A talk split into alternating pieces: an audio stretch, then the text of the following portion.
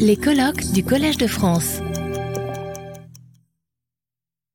Nous reprenons, nous reprenons la, dernière euh, session de, l'après-midi par un exposé euh, de Jean-Pierre Clairaut, que je connais depuis de longues années. Nous avons été collègues à l'Université de Rouen. Et Jean-Pierre est actuellement donc professeur émérite à, l'Université de Rouen en philosophie, après s'être d'abord intéressé à la question des passions, particulièrement à l'âge classique et au XVIIIe siècle, il a peu à peu transformé cet intérêt en une recherche euh, concernant la notion de fiction, euh, par sa détection ou son introduction dans les questions d'épistémologie des mathématiques, de la physique, mais aussi en éthique et dans des questions de philosophie de la religion d'où son attention incessante depuis des décennies à la philosophie de Pascal, bien sûr, qui, s'il n'utilise guère ce vocable comme tel, ne cesse d'avoir recours à son mode de pensée dans les divers domaines que nous venons euh, euh, de rappeler. J'en ai dit un, mot très très rapide d'ailleurs ce matin en, évoquant ce que Jean-Pierre appelle la, physique topique de, euh, de Pascal. Donc, euh, une large part des publications de Jean-Pierre Clairaut portent sur cet aspect aussi sensible chez Pascal qu'il sera théorisé dès la fin du XVIIIe siècle jusqu'à nos jours chez d'autres auteurs. Donc c'est avec euh, une très grande joie que je l'accueille parmi nous aujourd'hui et que je lui laisse tout de suite la parole, cher ami. Bien, je remercie Claudine Tiercelin de, de mots d'introduction et, euh, et, de cette invitation ici au Collège de France. Alors, euh, mon propos est, euh, pour une partie, très proche de, ce qui vient d'être dit par Michael, Michael, Michael Kozik, mais moi qui me croyais relativement loin des questions historiques, bah, finalement, je me trouvais beaucoup plus proche de l'histoire que je ne croyais. Euh, puisque mon propos va beaucoup mieux coller, si j'ose dire, à euh, euh, ce que dit Pascal. Donc je vais revenir au fond, au moins pendant une première partie de, mon exposé, à, à peu près aux mêmes questions, mais essentiellement vu, disons, du, point de vue de, Pascal, beaucoup plus peut-être. Alors, lorsqu'on lit les, récentes lettres à, Pascal, euh, réuni euh, par Alain Cantillon, on n'est pas surpris de voir beaucoup de déclarations de sidération devant les, monuments euh, que sont les pensées et les provinciales, en soulignant précisément le caractère intempestif de l'auteur.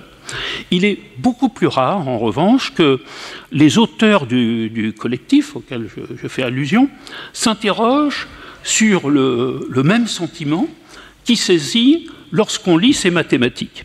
Et euh, ils s'autorisent même euh, souvent, ces auteurs, à mettre à part, euh, pour n'en plus parler, le, calcul des parties, euh, celui du centre euh, de gravité de la cycloïde, ou euh, les traités de géométrie de Pascal.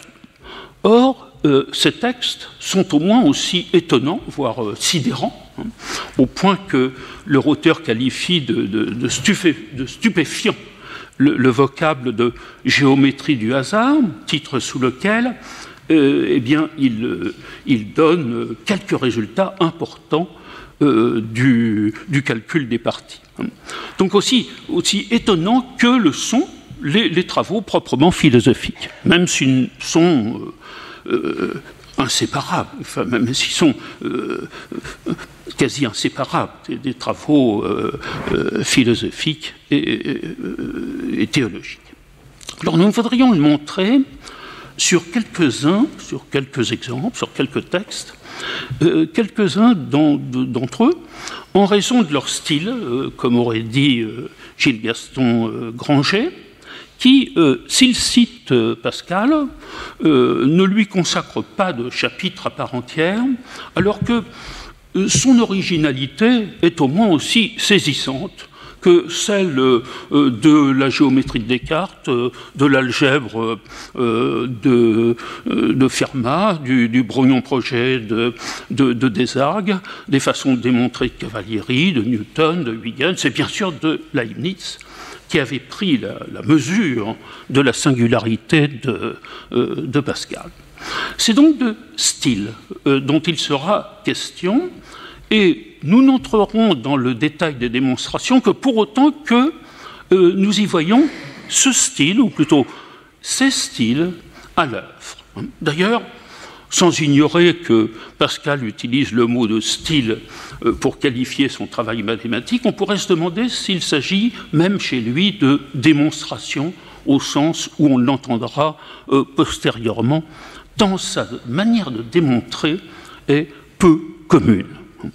Nous allons prendre pour fil conducteur celui qui relie euh, des, événements euh, saillants hein, du, calcul des, parties, en examinant comme autant de résonance ce qui se passe pour les problèmes de la cycloïde, selon l'étrange et, et fascinante façon dont Pascal les résout, puisqu'il vivait cette heureuse époque où les mathématiciens avaient un style et où ils se jugeaient les uns les autres sur ce style. Il se pourrait que, plus que les autres, Pascal fasse son affaire de presque tous les styles pour trouver le, sien, hein, et que, faisant feu de, tout bois, hein, euh, si je puis dire, eh bien, il, euh, euh, son art consiste en raccordement hein, de, mathématiques différentes auxquelles il donne un style bien à lui ces raccordements n'étant possibles que par un jeu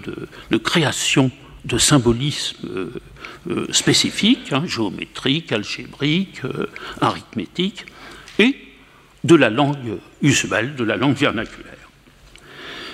Commençons par le, faisceau de, quelques, quelques-unes des plus, des plus saisissantes de ces originalités que nous trouvons dans la fameuse correspondance de 1654 hein, avec Fermat, euh, dont il vient d'être question, qui sont reprises euh, très peu de temps après, jusqu'à un point final dans euh, un traité du triangle arithmétique, hein, lequel donne aux yeux des deux correspondants une forme recevable à la solution du problème qui ne sera plus remise en cause par les mathématiciens qui suivront. Pascal présente sa solution du calcul des parties, qui consiste, cela vient d'être dit, à établir combien il serait équitable de donner à chacun des joueurs qui participent à un jeu de hasard, euh, que ces joueurs soient au nombre de 2, 3, ou, quoique Pascal ne l'envisage pas directement, en nombre quelconque, lorsque le jeu doit s'interrompre brusquement et de façon imprévisible pour chacun des joueurs. Le problème n'est pas nouveau, hein, et Ernest Coumet, par exemple, a su retracer l'histoire de, ces solutions prétendues qui pêchent toutes, à l'exception de, celle de Cardan, par une prise en compte exclusive ou excessive du passé euh, du jeu, alors qu'il s'avérera, et cela a été tout à fait souligné par euh, mon prédécesseur, alors qu'il s'avérera que seul est à considérer l'avenir du jeu pour dénouer la difficulté de euh, ce qui doit être donné à chacun pour résoudre le problème qui est autant un problème de droit ou d'éthique qu'un problème de mathématiques. À tel point qu'on pourrait se demander si les mathématiques ne sont pas là que pour mettre en forme une façon équitable de se conduire, c'est-à-dire qu'il ne soit plus héristique ni discutable. Le point important, et il doit être regardé de près, car euh, le perdant doit, dans la solution pascalienne, donner beaucoup euh, par rapport à ce que, intuitivement, il nous paraît devoir donner, et à ce que les mathématiciens précédents lui accordaient de reprendre de l'enjeu global. L'habileté de Pascal consiste à mettre euh, les joueurs en position de dialogue, ou plutôt de monologue du gagnant qui convainc le perdant de ce qu'il lui doit. Un perdant qui ne répondra pas et dont on imagine alors euh, qu'il consent à ce que lui dit le, gagnant, précisément parce qu'il ne rétorque pas. On prendrait bien à tort euh, une intervention impromptue, presque décisive, euh, du gagnant pour une simple présentation rhétorique de, de, Pascal dans sa lettre à Fermat du 29 juillet 1654. Car loin d'être l'habillage mathématique d'une notion qui serait celle de probabilité, le mot de probabilité n'apparaît guère euh, dans le texte, l'attitude mise en scène euh, par Pascal relève davantage de ce que nous appellerions aujourd'hui la théorie des jeux, qui trouverait en quelque sorte son ancêtre que euh, d'un premier calcul des probabilités qui serait exact et que personne n'aurait plus remis en question par la suite. Ainsi, la préséance du discours du gagnant sur celui d'un perdant qui aurait pu se manifester et qui restera en quelque sorte sans voix est importante à nos yeux. Quoi qu'il puisse sembler vain de s'attacher à ce détail, il importait que le gagnant fût en quelque sorte fulgurant euh, dans sa décision d'être le premier à parler. Car ce n'est pas un juge, un juge neutre, euh, qui dit euh, combien l'un doit à l'autre. Ce que l'un doit à l'autre se débat entre les participants qui ont des intérêts différents, mais non devant un juge indépendant, à moins de considérer que le lecteur en soit un. Chaque participant du jeu est à la fois juge et avocat de sa cause, si l'on regarde bien ce qui se joue, bien, on trouve que celui qui gagne se fait non seulement avocat euh, de sa propre cause, qui serait parfaitement admissible, mais qu'il se fait aussi juge de l'ensemble de la situation, comme si le fait d'avoir un coup d'avance sur le perdant, hein, ou à plus forte raison quelques coups d'avance, lui donnait autorité pour le faire. Comme si aussi, ce qui n'est peut-être pas faux, il était plus facile aux gagnants de ne, surestimer ni sous-estimer la valeur de son avance qu'au perdant d'évaluer son retard avec justesse. Ce point va peser. Euh, il va peser, sinon tout le long du traitement du, calcul des parties, euh, du moins assez longtemps. Et en effet, la logique psychologique, celle dont doit tenir compte celui qui veut convaincre et plus encore faire agréer une position, n'aurait-elle pas voulu que ce soit celui qui est en train de perdre qui se saisisse le premier de la parole et dise quelque chose comme je reprends intégralement ce que j'ai mis dans le jeu, ou je concède que, ayant un point de retard, il pèse tout de même quelque peu au prorata, par exemple, des parties gagnées et perdues. Hein. Or, le gagnant, lui dame le pion, hein, parle le premier et dit à peu près ceci, c'est vous ne me devez pas la moitié ou, les deux tiers de, l'enjeu total, hein, ce qui est probablement ce que le perdant lui aurait proposé, mais les trois quarts. Si euh, le perdant avait parlé le premier, il aurait fallu que le, gagnant lui arrache en quelque sorte, pied à pied, l'intervalle qui sépare euh, trois quarts de deux tiers. Le désaccord est profond. Hein. et curieusement, il va intimer une position que ne contestera pas le perdant, qui ne trouve rien à rétorquer au gagnant. Hein. le gagnant quelque sorte saturé à son profit l'usage des, pronoms personnels, des jeux, des vous, des, nous, créant les conditions d'un discours qui conquiert une universalité, mais dans des circonstances qui gardent une sorte de dissymétrie. En effet, que l'on retourne la situation, selon un procédé cher à Pascal qui consiste à essayer de tenir le discours inverse, et que l'on fasse parler le perdant. Que dirait-il et prendrait-il aussi facilement la place du gagnant que le gagnant la place du perdant? Aurions-nous deux discours absolument coïncidents, quoiqu'ils fussent symétriques? Eh bien, c'est peu probable. Certes, il n'est pas tout à fait impossible que le discours du perdant fût celui-ci. Si vous gagnez, vous gagnez tout. Si vous perdez, euh, je vous aurai seulement rattrapé. Mais euh, reprenez l'intégralité de euh, ce que vous avez mis dans le jeu et partageons en deux ce que j'ai moi-même apporté dans le jeu. Mais ce discours ne serait-il pas bizarre hein? Et pourtant, c'est celui que Pascal tient à l'envers en faisant parler son gagnant, qui acquiert par là quelque plausibilité. J'ose dire que la, promptitude de l'intervention fait partie, en quelque sorte, de, la solution. Elle corrobore en tout cas notre sentiment, sans aucun doute fautif, que le gagnant prend trop au perdant, même si au bout du compte, la raison du gagnant se révélera supérieure à toutes les raisons qu'il paraît possible de lui opposer.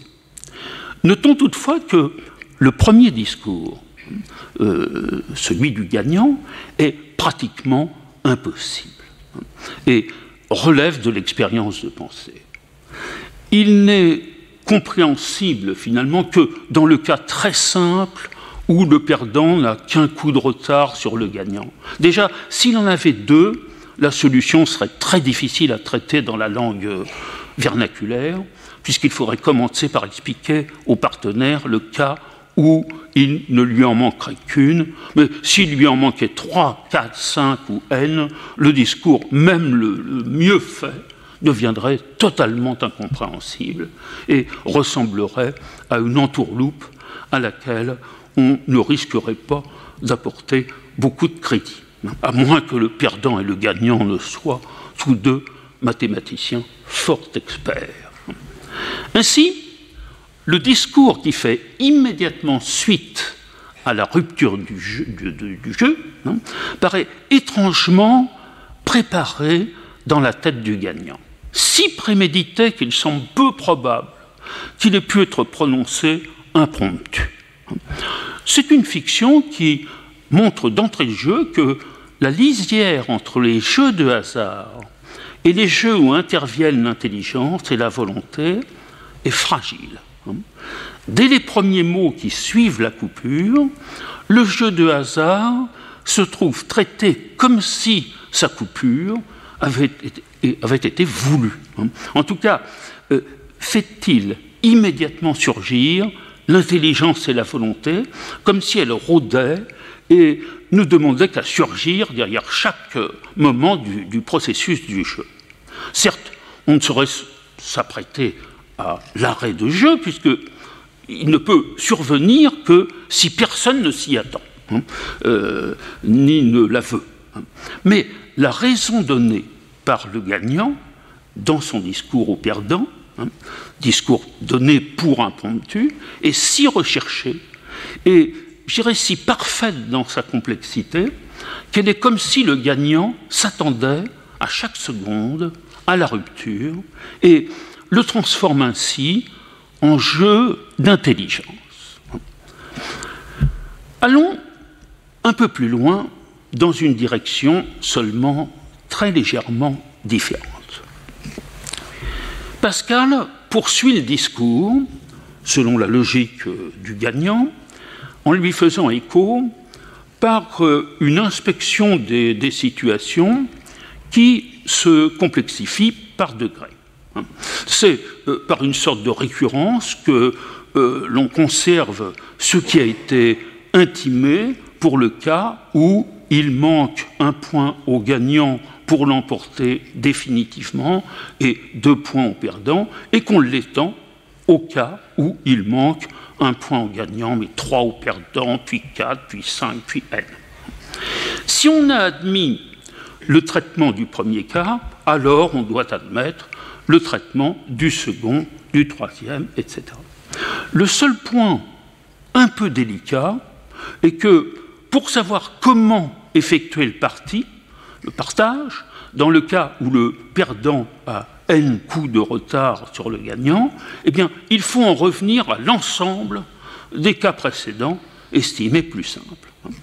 Il ne se passe plus rien désormais d'extraordinaire, sinon que, sans nous en rendre compte, nous sommes en train de tracer les côtés d'un triangle, qui est dans l'exemplier, d'un triangle ou d'un carré, dont les bords sont constitués par euh, l'inscription de points caractéristiques, symétriques par rapport à, la diagonale, qui figurent les proportions dans lesquelles A est gagnant à un point du but près par rapport au perdant, tandis qu'on a le symétrique de l'autre côté de la diagonale, si B est le gagnant à un point près du but, tandis que A est perdant dans des positions que l'on peut mettre en ordre. Mais que se passe-t-il quand on dépasse les cas simples, au bout du compte peu fréquent, et quand on se trouve dans les cas où le gagnant euh, n'a plus seulement un point qui, le sépare du but pour gagner l'ensemble de la mise, mais deux, trois, quatre, n points, tandis que l'autre a un autre nombre complémentaire, si je puis dire. Car dans un jeu où il faut gagner 4 points, ben, il aurait pu rester sur les 8 parties théoriques à jouer, seulement 2 au gagnant et 6 à l'autre, ou 3 au gagnant et, 5 à l'autre. Alors quel est le discours qui, je vais dire compréhensible intuitivement, enfin dans la langue vernaculaire, aurait pu être tenu? Un tel discours est évidemment immédiatement impossible. Pascal met alors en place une procédure, une autre procédure, qui euh, conserve la précédente, mais qui en étend en quelque sorte la puissance de généralisation. Il l'énonce en ces termes généraux dans la langue usuelle. Je vous lis donc ce texte de Pascal. Si deux joueurs jouent un jeu de pur hasard, à condition que si le premier gagne, il lui reviendra une certaine somme, et s'il perd, il lui reviendra une moindre. S'ils veulent se séparer, hein, euh, mot volonté hier, hein, s'ils veulent se séparer sans jouer, et prendre chacun ce qui leur appartient. Le parti est que le premier prenne ce qui lui revient en cas de perte, et de plus la moitié de l'excès dont ce qui lui reviendrait en cas de gain surpasse ce qui lui revient en cas de perte. Alors ce qui est intéressant ici dans, ce texte, c'est que ce texte ainsi rédigé par Pascal, ce brillant Pascal qui vint les, difficultés d'expression les plus complexes, quand il est lu pour la première fois, est absolument incompréhensible. Quoi qu'il soit rédigé à la perfection euh, dans, dans, dans, la langue usuelle. Cette fois, la récurrence s'éloigne des, bords euh, du triangle ou du carré, et le discours mathématique qui entrelace euh, les parcours prend l'allure d'une sorte d'échelle de Jacob qui paraît s'élancer et tenir dans le vide. Elle n'est rendue compréhensible que si on formalise euh, ce qui vient d'être énoncé, en langue vernaculaire et fait ainsi mieux comprendre ce qui était énoncé précédemment, hein, et que ce qui était énoncé justement précédemment n'était que des cas particuliers prélevés sur une généralité que désormais il est possible de traiter.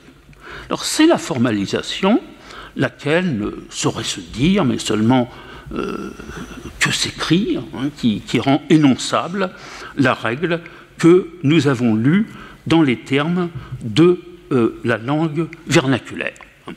Le concours de deux discours qui ne peuvent se parler séparément est pourtant aussi la règle dont on se servait sans tout à fait en prendre conscience dans les cas précédents, parce qu'on n'en avait pas besoin, on n'avait pas besoin de le faire. D'ailleurs, une fois compris, avec l'aide de quelques termes symboliques, le retour à la langue vernaculaire ne présente plus de difficultés. Le procédé des tables permet de lier entre eux tous les parcours possibles, hein, dans, quelques situations données que ce soit, pourvu que nous prolongions les côtés autant qu'il le faut. La traduction en somme d'argent euh, ne fait aucun problème, puisqu'il faut diviser l'enjeu commun au prorata de chaque couple de, de nombres de la première table. N'y aurait-il pas une opération qui permit euh, d'envisager une solution, alors sinon tout à fait dans tous les cas, hein, puisqu'ils sont en nombre infini, du moins en permettant de reculer considérablement la limitation de ceux qui étaient humainement calculables par l'arithmétique. C'est alors que Pascal invente une machine hein, qui est indissociablement géométrique, algébrique et euh, arithmétique. Euh, alors nous allons nous arrêter sur ce point qui, consonne avec le travail postérieur de quatre ans euh, sur la cycloïde, en raison de la nécessité très vite rencontrée de part et d'autre de recourir à une quatrième dimension, hein, dont nous n'avons guère l'intuition ni les moyens de, la figurer euh, en géométrie. On voit sur l'exemplier qui vous a été distribué que Pascal passe de table en table jusqu'à obtenir la, dernière figure que vous avez, c'est-à-dire ce mixte de, géométrie, d'arithmétique et d'algèbre qui lui permet, en chaque hypoténuse euh, du triangle arithmétique, mais que nous préférerions qualifier d'algébrique, de savoir dans tous les cas où se trouvent opposés deux joueurs comment répartir la somme des enjeux. Or, cette géométrie qui peut rester plane quand il, s'agit de, deux joueurs A et B, doit être à trois dimensions quand il s'agit de trois joueurs, ABC, à quatre dimensions quand il s'agit de quatre joueurs, etc. Et Pascal montre que dans le cas de trois joueurs, sa méthode des moyennes fonctionne en divisant par 3 ce qu'il l'était par 2, en estimant d'abord qu'elle fait mieux que celle de Fermat, puis seulement qu'elle fait aussi bien qu'elle, mais il se garde bien de travailler géométriquement pour trois joueurs sur le tétraèdre qui aurait pu être l'équivalent euh, du, triangle arithmétique pour deux joueurs. Probablement parce qu'il sait qu'il faudrait, selon toute logique, une quatrième dimension pour quatre joueurs, alors que la méthode des combinaisons, celle de Fermat, malgré toute sa lourdeur, pourrait, elle, se poursuivre sans supposer ce genre de fiction, fiction fallacieuse. Il y a bien en effet la solution que Fermat présente comme la sienne et à laquelle euh, Pascal prétend avoir pensé, ce qui d'ailleurs euh, n'a rien d'étonnant, car elle paraît euh, aux yeux du lecteur d'une grande évidence. Hein. c'est-à-dire faire l'énumération complète en, chaque situation des combinaisons de parties qui donnent A gagnant ou B gagnant et répartir l'enjeu proportionnellement à ces combinaisons. Cette méthode donne des résultats hein, qui, coïncident avec ceux obtenu par la méthode des moyennes. Hein. Le mystère de cette coïncidence sera très vite levé quand Pascal fera une remarque décisive dans son traité du, triangle arithmétique, qu'il appliquera au calcul des parties et qui euh, permettra de dépasser en puissance le travail besogneux de Fermat pour trouver la, solution valable en droit pour une infinité de cas, en réalité pour un nombre indéterminé ou indéfini de cas qui, euh, si nous en avions la, force, se résoudrait de la même façon que dans les cas plus simples. Alors Pascal remarque que c'est lourde liste des AA, AB, BA, BB, puis AA, AB, ABA, enfin, etc., puis AAA, etc., ne sont toutes que le développement à chaque fois du binôme dit fort anachroniquement de Newton. Hein. Euh, a, a plus B au carré, A plus B au cube, etc., qui donne le nombre de combinaisons possibles de A avec A, de A avec B, de B avec B, et qu'il est possible de, de travailler directement sur ces nombres en dépliant le binôme sans être euh, obligé d'en passer par toutes les combinaisons. On peut en effet s'assurer que toutes les combinaisons ont été considérées par un, une simple addition des coefficients qui accompagnent chaque terme du binôme développé et savoir en un clin d'œil ce qui appartient à l'un et à l'autre euh, de, deux joueurs en, toutes circonstances. Ainsi, par une conversion des, tables précédentes, hein, qui relèvent d'une sorte de topologie effectivement euh, méthodologique, Pascal remplace la mécanique comptable, on pourrait dire, de, Fermat, par une opération qu'il appelle encore triangle arithmétique, mais qui serait peut-être mieux désignée par le vocable triangle algébrique, qui est comme l'essence, en quelque sorte, du premier.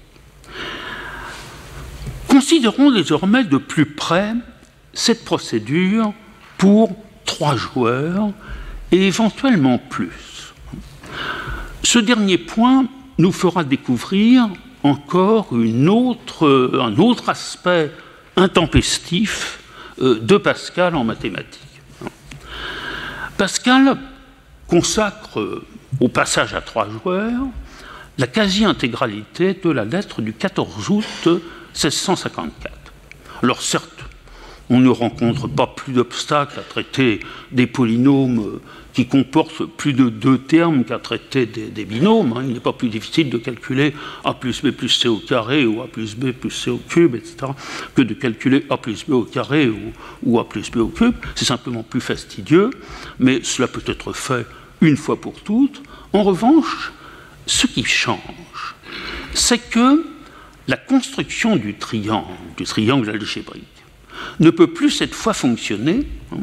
il faudrait pour y parvenir user de trois dimensions afin d'inscrire les résultats de chaque joueur et fabriquer ainsi une sorte de, tétraèdre défini par tout un nuage de points caractéristiques. Alors, ce n'est certes pas impossible, mais ce qui faisait le principe de la, machine euh, géométrico-algébrique que nous avons vu fonctionner en considérant les rapports euh, sur les hypoténuses, n'aurait plus guère ici qu'une valeur observante et sans, intérêt pratique. Hein.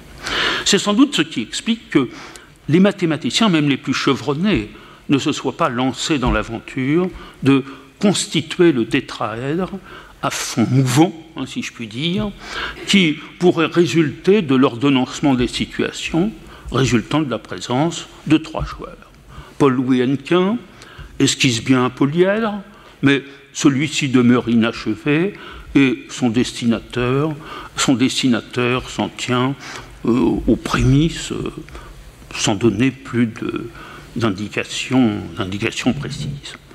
Il n'y en a pas non plus chez Pascal, qui ne consacre plus aucun effort en vue de créer pour trois joueurs une machine équivalente à celle qui fonctionnait pour deux. Il en reste à sa méthode des moyennes, comme il l'appelle, en divisant par trois ce qu'il divisait par deux, et il commence par montrer que sa méthode, différente de celle de Fermat, est plus sur qu'elle, qui consiste à déployer donc les combinaisons euh, du polynôme, ce à quoi le destinataire de l'objection répond qu'il faut retirer de l'ensemble des combinaisons celles qu'il n'y aurait pas lieu de, considérer, de jouer, puisque le sort aurait déjà désigné le vainqueur. Hein. Quand on considère l'ordre dans lequel se déroulent les coups qui restent à jouer, on ne les compte pas de la même façon pour trois joueurs que pour deux. Alors Pascal semble alors désireux de refermer très vite le dossier euh, lorsqu'il paraît, lui, suffire au fond que sa méthode obtient euh, des résultats qui coïncident avec, euh, avec ceux de Fermat. Je cite Votre méthode est entièrement vôtre, écrit-il dans la lettre du 27 octobre 1654, qui sera la dernière sur la question, et n'a rien de commun avec la mienne et arrive au même but très facilement, voilà notre intelligence rétablie. Alors, je ne cherche pas évidemment ici, à la place de Pascal, comment il se fait que les deux méthodes, celle des moyennes et celle des décomptes, euh, des, des, combinaisons coïncident pour trois joueurs. Hein. et je ne tente pas non plus d'achever par mes propres moyens le schéma de, de. Hein. Je ne sais d'ailleurs pas si pour trois joueurs, il donnerait des résultats aussi éclatants et rendrait les mêmes services que ceux qu'il rend pour deux. Il semble que dès qu'il s'agit de trois joueurs, de quatre ou plus, euh, à plus forte raison de un joueur, ben, il faille se contenter de la méthode des moyennes si on veut à tout prix éviter le jeu combinatoire qui, euh, lui aussi, est déployable a priori, certes, mais à condition cette fois qu'il soit épuré par un tri de ce qui de ce qu'on pourrait appeler les fausses solutions, hein. tri dont on, peut, dont on peut éviter totalement l'empiricité, hein, puisque pour développer les, les, combinaisons, on fait comme si on devait continuer le jeu alors que le gagnant est déjà désigné par le sort. Mais tentons tout de même de progresser d'un cran avant de conclure. Si l'on peut encore tracer le tétraèdre pour trois joueurs, sans dépasser une abstraction assez désertique, qu'en serait-il avec quatre qui requerraient à la fois inévitablement et sans aucune intuition possible des volumes de quatre dimensions Pascal ne parle pas ici, dans le cas du calcul des parties, de ces sursolides euh, qui seraient, en dépit de leur caractère plausible, sans grand usage dans, son calcul des parties. En revanche, ils sont de grand usage pour calculer les centres de gravité de volume qui contiennent des surfaces déterminées par des cycloïdes. Pascal s'en donne la, possibilité, dont on se sert, euh, comme on se sert d'une fiction, hein, euh, par, euh, dont il serait possible d'être blessé, comme il dit, sans qu'il y ait rationnellement lieu de l'être. En effet, il est assez curieux que les êtres de trois dimensions qu'il engendre par ces sommes de sommes, sommes triangulaires, sommes, sommes triangulaires ou sommes pyramidales qu'ils sommes, ne semblent pas moins imaginaires que ceux qui comportent quatre dimensions. Toutefois, Pascal estime qu'ils peuvent le sembler davantage aux yeux de son lecteur et il se prémunit contre la réaction qui mettrait en cause qu'il puisse y avoir alors, en mathématiques, des imaginaires de degrés supérieurs à d'autres, ou des entités qui seraient en quelque sorte plus réelles que d'autres, elles-mêmes estimées plus fictives.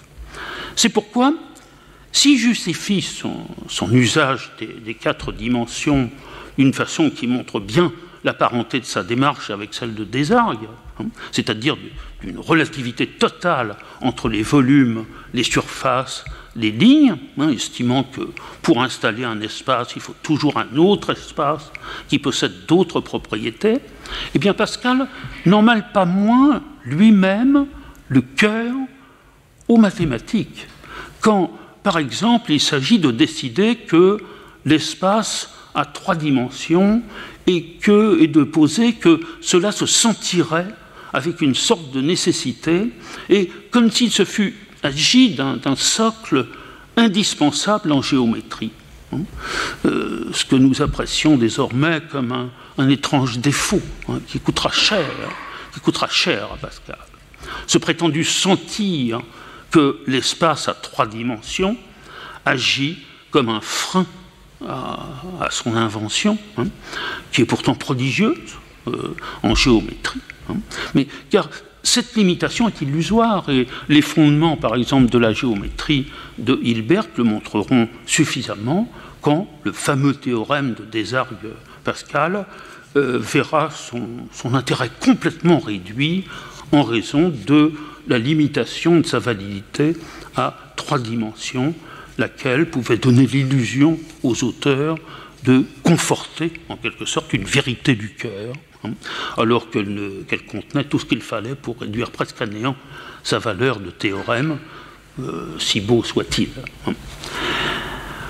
Concluons de quelque façon hein, euh, intempestive, je crois que la méthode de pascalienne l'est. Elle l'est donc en mathématiques de, bien des façons dont nous avons seulement commencé d'explorer quelques-unes d'entre elles. D'abord, elle est enclenchée par la nécessité de traiter une situation par hypothèse imprévisible qui ne s'est pas développée comme on l'attendait. Hein. La mathématisation fonctionne comme une sorte de rattrapage de cette coupure contingente ou de, ce côté accidentel par une procédure nécessaire et qui prétend, non sans légitimité, à l'universalité, euh, rattrapage partiel, parce qu'il parce qu'il s'effectuera par euh, les moyens d'une subjectivité qui n'effacera pas complètement le caractère contingent, inégal, asymétrique de sa surrection au principe du calcul, mais qui offre peut-être un, des plus beaux exemples de l'art d'agréer qui se puisse donner alors qu'il n'est pas qu'on n'est pas du tout en dehors des mathématiques. Hein. Il y a donc, si j'ose dire, aussi un art d'agréer en géométrie dont l'art de persuader euh, ne peut toujours se, se passer et qu'il doit mettre en scène. Ensuite, curieusement, et c'est pour Pascal une seconde façon d'être intempestif dans son métier occasionnel de, mathématicien. Il a trébuché, on pourrait dire à bien des reprises, en raison d'un acte majeur qui caractérise sa, sa, manière très originale de faire des mathématiques et qui ne s'est pas vraiment transmise aux générations qui ont suivi celui de partir dans ce qu'il faut bien appeler ces démonstrations en substituant à l'objet d'étude un instrument ou un outil relativement simple, un levier, une balance, un partage d'enjeux pas trop difficile, puis de compliquer, de compliquer cet outil en le transformant graduellement en une machine de plus en plus complexe, dont le degré de, de complexité qui est constamment sous contrôle, devient en fin de course équivalent à celui de l'objet d'étude ou à telle caractéristique de cet objet. Or, euh, si génial mathématicien euh, fut-il, euh, Pascal a laissé échapper par là euh, le, triangle, caractéristique, de telle sorte euh, qu'on puisse dire de lui qu'il fut le, fondateur du calcul infinitésimal, et euh, n'admettant la, quatrième dimension que comme une sorte de fiction dont il fallait s'excuser et se débarrasser, bah, il s'est vu réfuté par la méthode même qu'il a mise en œuvre puisque c'est précisément l'introduction en géométrie de la quatrième dimension, voire d'une dimension de plus haut rang, qui a affaibli la portée de son théorème, qui est aussi celui de Desargues. Hein.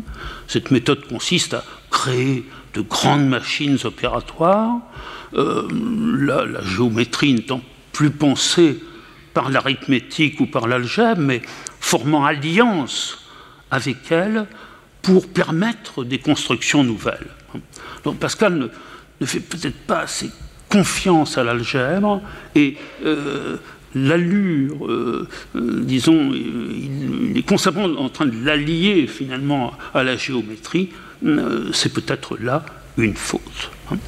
Pascal est tout aussi déconcertant par l'un des gestes dont nous venons de faire état, et qui permet de, renverser une habitude que euh, nous avons prise de, de, ne, comprendre euh, les, les, calculs de la théorie des jeux que comme résultant de la théorie des probabilités.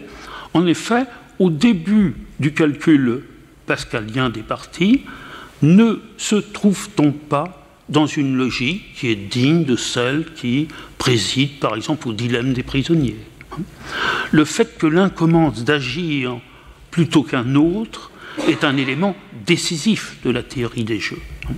N'en va-t-il pas de même avec la prise de parole prise avant les autres, hein, comme de façon plus générale avec l'ordre de, la prise de parole, qui se révélera être une notion très importante, bien relevée par, euh, la, par la théorie des jeux. D'ailleurs, cette hypothèse est d'autant plus plausible que des esquisses non contestables de ce que nous appelons théorie des jeux se trouvent en quelque sorte chez Bernoulli dès le, chez Jacques Bernoulli dès le, dès le, dès le XVIIe siècle. Et ma dernière conclusion euh, est que l'on ne peut jamais réaliser la moindre démonstration qu'en croisant des discours différents. Et que c'est par cet entrelacement de discours qui paraît enserrer leur objet avec des, fonctions différentes que se résout un problème.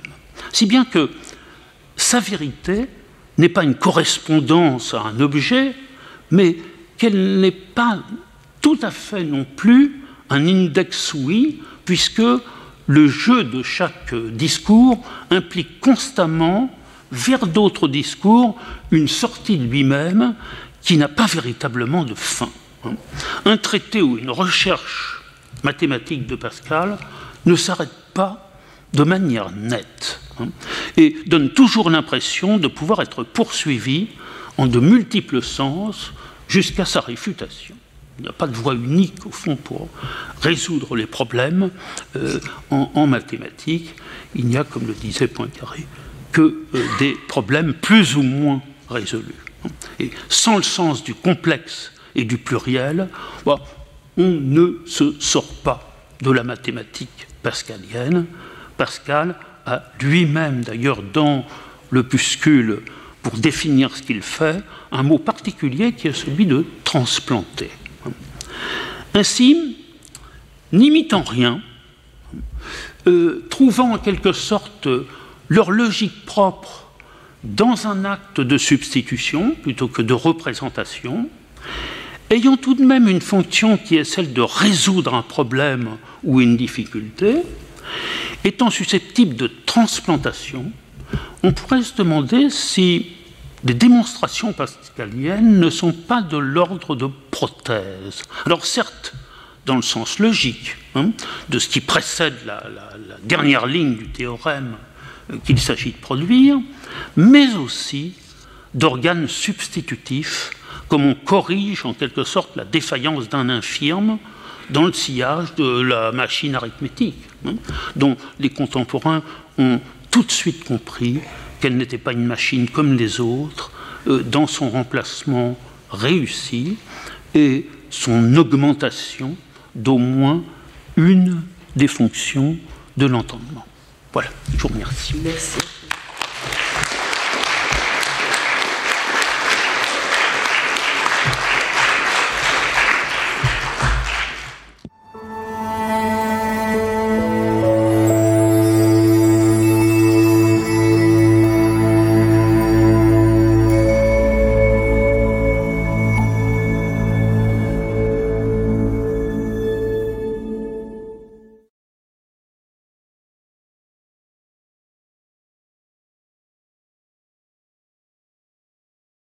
Retrouvez tous les contenus du Collège de France sur www.colège-2-france.fr.